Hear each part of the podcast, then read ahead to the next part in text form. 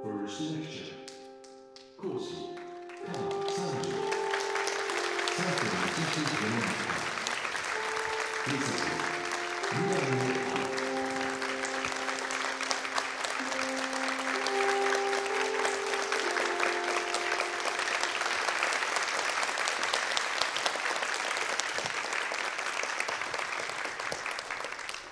えー、と皆さんあのちょっと僕が23日前からちょっと風邪気味であんまり体調が良くないんですね。だから皆さんにあのしっかり答えられないところもあるかもしれませんがご容赦ください。それで私はまあふるさとは未来にあるなんというでまあ自分のふるさとはどこかというとまあ一言言うと熊本なんですね。で熊本が来年から、まあ、73万人の政令指定都市になりました。熊本市内。ですねで、まあ、そこに自分の生活の根拠もあるしただ今私は、まあ、大学に近いというところで江戸川の近くにある、まあ、千葉県のあるところに住んでいますで考えてみると自分はもう40年近く、まあ、自分のふるさとからこう出てそれでまあこういううことをやってるわけですね。それでなぜそういうことをしようとしたかということはちょっとまあ皆さんに前座で話をしておいた方がいいと思うのででまず一つ自分がずっと学生時代皆さんと同じぐらいの時に何を考えていただろうかなと思うと前回の未来授業で分かったんですが皆さんの方が賢いんだよね本当に。僕は皆さんぐらいの時には残念ながらあまり何も考えてなかったと思う。で考えてないだけではなくてうん誰かやっぱり自分のこう模倣すべき人あるいは身近にいてその人の何かこう憧れの人や何かこう真似をしたいような人を物色していたと思うんです。しかし同時に、まあ、自分が誰であるのかということはかなり悩んでそれで同時にそのことが自分が今どんな時代に生きてるんだろうかということを知りたいとも思いました。で我々の時と皆さんと40年近くのだから皆さんは僕が学生時代はまあ20年後生まれることになるわけですけども我々の時は売り手市場だったんですね。労働市場はもう学生が大変な重宝がられていてちょっと信じられないと思いますよ。就職が内定したらハワイまで連れていくとかあるいはパリまで連れていくとかあれ内定したら他の企業から唾をつけられないようにニューオータニであのランあのすごいディナーを食べるとかね。だからみんなもうゲップが出るほどいわば学生生活の最後だからエンジョイしてそして自分たちは一流企業に入れば。でもちろん将来入れば、まあ、サラリーマンとは気楽な家業と来たもんだという意識もあったかもしれません。いずれにせよ皆さんと違ってかなり労働市場は売り手市場だった。でそういう時代の中で僕はそこからこうずれてましたので、えー、正直言って学生3年ぐらいから目覚めていろんな運動に参加はしてたんですがそしたらあのー、就活が始まるちょっと前ですね。お前何やってんだというのでちょっとこう振り向いたらアングラー劇場をやっててもう髪の毛がそれこそ、えー、腰まであれするぐらいの長さで、まあ、髪を振り乱して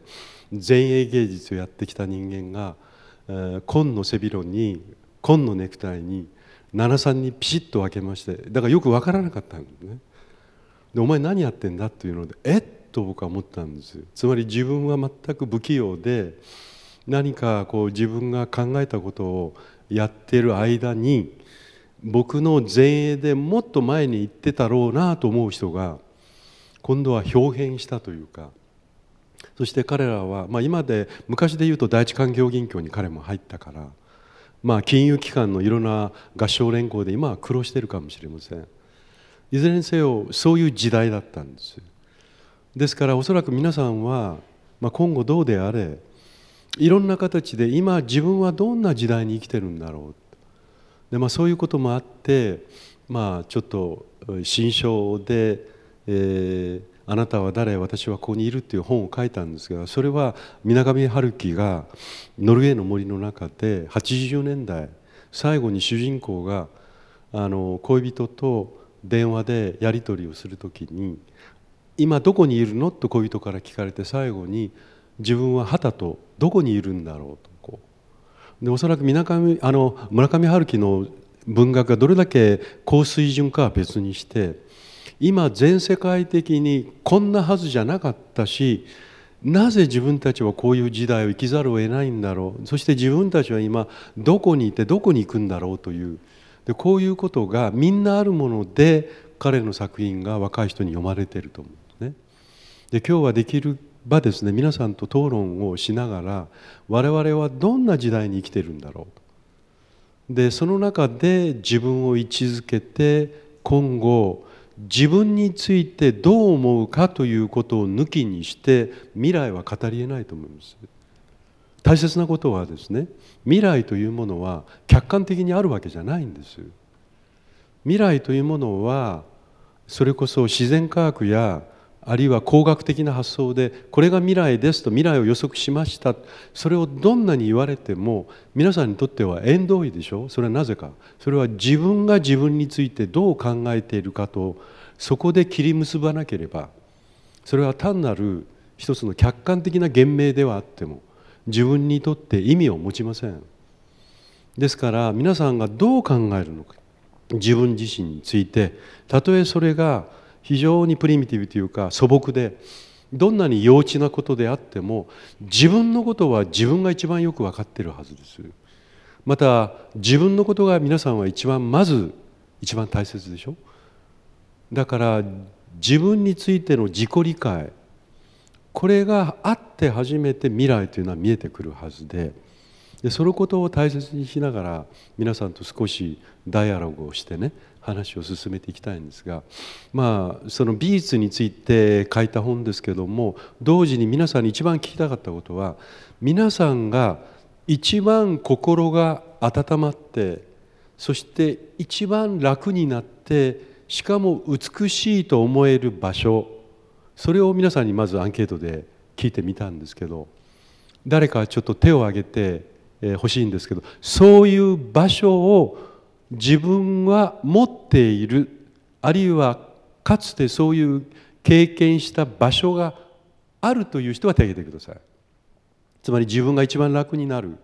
英語で言うとアットホームになると。そして非常にそれがまあ自分にとって居心地がいい美しいと言われればそう思えるかもしれない場所。ちょっと手を挙げてください。ははは。そうするとまあ4割近く34割はいそうですね。でそういう場所は全然ないという人手を挙げて。全然ないと。あそうでもないか。じゃあちょっと聞きますね。東京以外からつまり地方からあの大学生になって初めて上京してきた人手を挙げてください。あ多いですね。やっぱり6割以上いるでしょう。じゃ東京出身だという人手を挙げて。ははは、えー、3割以上いるかもしれませんね。分かりました。じゃああの手を挙げなかった人もいるけどもしかしたら自分なりにそういう場所がないわけではないと思ってるかもしれませんから。じゃあですねそういう自分らしいアットホームになる風景そういう風景は皆さんにとってとても大切なものだと思うんですけどもそういう場所をもし誰かがふるさとだというふうに言ったとするならばなるほどそれはふるさとと言えるという人手を挙げてください。ああ結構いますね。4割以上いますね。いやそれは到底ふるさととは言えない自分の個人だけの楽しみの場所という人ちょっと手を挙げてください。母あのおそらくですね僕と皆さんと根本的に違うところは何かというと郊外英語でいうサバというのが日本に広がっていった時代が多分僕の、まあ、高校から大学の時代だったと思います。で作家の中には郊外郊外というところに焦点を当てていろいろと社会学やあるいは文学的な考察を加えている人がいます。皆さんはそういう場所はないですか？例えば竹林の中で茂みの中に本当に何かいろんな雑誌やいろんな卑猥なものが落ちていてどこか知らないけど誰かがそういうところにまあいろんな人がまき散らしている場所。そういう場所を知ってる人ってあげてください。見たことがある。はいはい結構いますね。4割以上います。多分それはかつて旧市街から新市街が出てくる間にいろいろなこの生活廃棄物のみならず人間のいわばさまざまな後ろめたい欲望も含めてそういうものがこうまき散らされている場所。ですから郊外は決して美しいものには見えないんじゃないかと思うんですね。つまり僕たちの高校時代ぐらいはまだその郊外というものがなかったんですよ。郊外というのがないので自然がそのまま残されていました。ですからその中で我々は小さい頃育ったのでいわば人間としての感覚それから自然環境との感覚が随分違うんじゃないかと思うんですけどももう一度聞きますね。自分にとってふるさとというものはこの地球上にはないと思ってる人ってあげてください。そんなものをふるさとと言えるものはないと思う人。あ一人もいない。皆さん全部ふるさとを持っていますか？アットホームな場所を。持ってますね。じゃあ持っているという前提で。じゃあそれは 具体的に今自分が住んでる場所がアットホームですか？それとも自分が地方出身であると自分が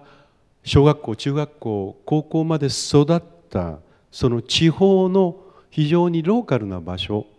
そこがふるさとですか？まず後者つまり自分が生まれ育ってそこでさまざまな人間関係の中でアットホームであるその地方のある場所そこをふるさとと思う人ちょっと手を挙げてください。あ多いね。もうほとんど8割以上でしょうか。じゃあいいです。そうではなくて今いる場所が自分のふるさとだと思ってる人手を挙げてください。あいますね。1割ぐらいいるかな？ちょっと聞きたいんだけど君ね。自分の今いる場所がふるさとっていうことは君は地方から登ってきた人ですか？僕と同じような東京、はい、あじゃあね。地方の人がふるさとという時に言う感覚は君はなかなか作れないですか？そうですね、うん、そうすると今生きてる場所がふるさと。でそれは自分の実感としてあるわけですね少しだけですけど。ああありますか？それは大切な場所ですか？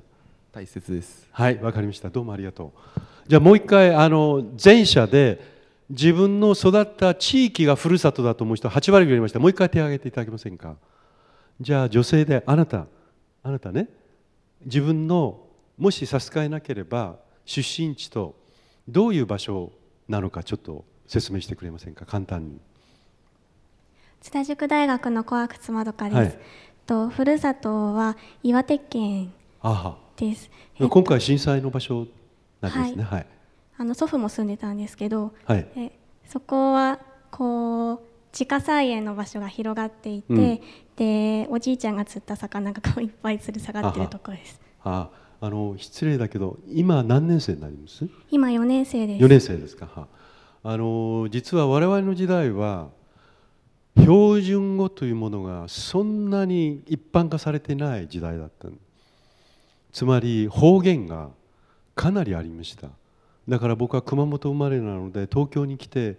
なかなかその言葉に慣れ親しめなかったんですね。だから何々さと言われた途端になんか背中がこうムズムズしてきて。であえて1年ぐらい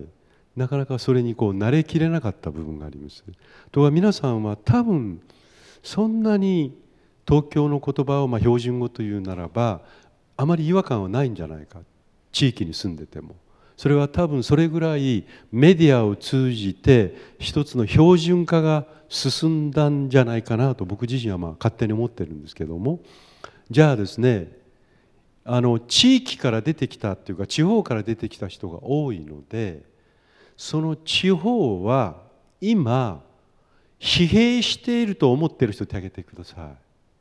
どちらかというと疲弊している。先ほど彼だったかな国学院大あの学大学の先生あの生徒から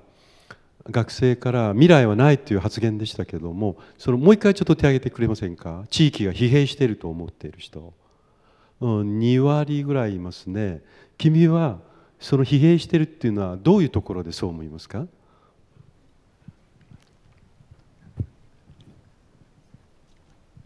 茨城大学の本間明だと申します、はい、えっ、ー、と僕の出身地は小さな小さな地方都市で人口が3万人くらいなんですが、はい。はい、えっ、ー、と経済的な側面から見て、うん、産業と言えるものもほとんどなくて、うん、観光も頑張っているけど成功しているとはとても言えない。そんな感じなのですと思います。町は3万人ぐらいですね。はい、はい、ちょっと聞きましょうあの10万人以上の町もしくは市から地域出身の場合も東京の場合はまあ東京と区があるので、まあ、一応例外にしておいて地方からまあ一応上京してきた人の中で10万人以上の人口のある市もしくは町から来た人ちょっと手を挙げてください。10万人以上。はい。えー、1割ぐらいいますかね。もっと。20万人以上。はい。わずかですね。30万人以上。100万人以上の都市から上京してきた人手挙げて。あ一人しかいないか。じゃあ聞きます。5万人以下の人口からこの上京してきた人手挙げてください。ちょっと手挙げて。はは。2割以上いますね。分かりました。あのおそらくですね10万人以下の人口を持った地方都市というものが5万人3万人も入れて今非常にやはりなかなか難しい状況にあるんじゃないかと思います。じゃあそこでね皆さんにもう一つ聞きたいんですけどペイトリオティズムというか普通はこれはまあ愛国主義パトリパトリオティズムですね。例えばアメリカのミサイルパトリオットミサイルとよく言いますよね。それはまパトリから来てます。で普通はこれをま愛国心とか愛国という言葉で訳す場合もありますしあるいは日本の中にもまあ依然として政治的結社で愛国党というのがあるかもしれません。皆さんの中にこの自分は東京に今いるけども地域地方に対するあるいは東京に出身の人もいいんです。その地域に対する愛着アタッチメントというかこういうものを自分は比較的強く持っている方だと思う人手挙げてください。ちゃんと手挙げてああ結構いますね。7割ぐらいいるかな？もっとかな？はい。ほとんどそういう愛着心っていうのはないという人手挙げてちゃんと手挙げてくださいああ結構いますねじゃああなたその女性のうん。あの方ね。まず自分の出身地とそれからまああまり愛着心がないっていうのはまあどうしてなのかっていうことをちょっと話を。東京女子大学の塚越と申します。私は東京都の中野区の、うん、あ三鷹市ですか？中野区です。あはい、はい、でえっと特にあの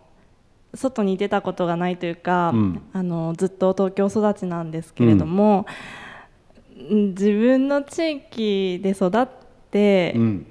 帰ってくると、ほっとはするんですけど、はい、だからといって好きではないというかはい、ほっとじゃああの必ずしもアットホームだけどその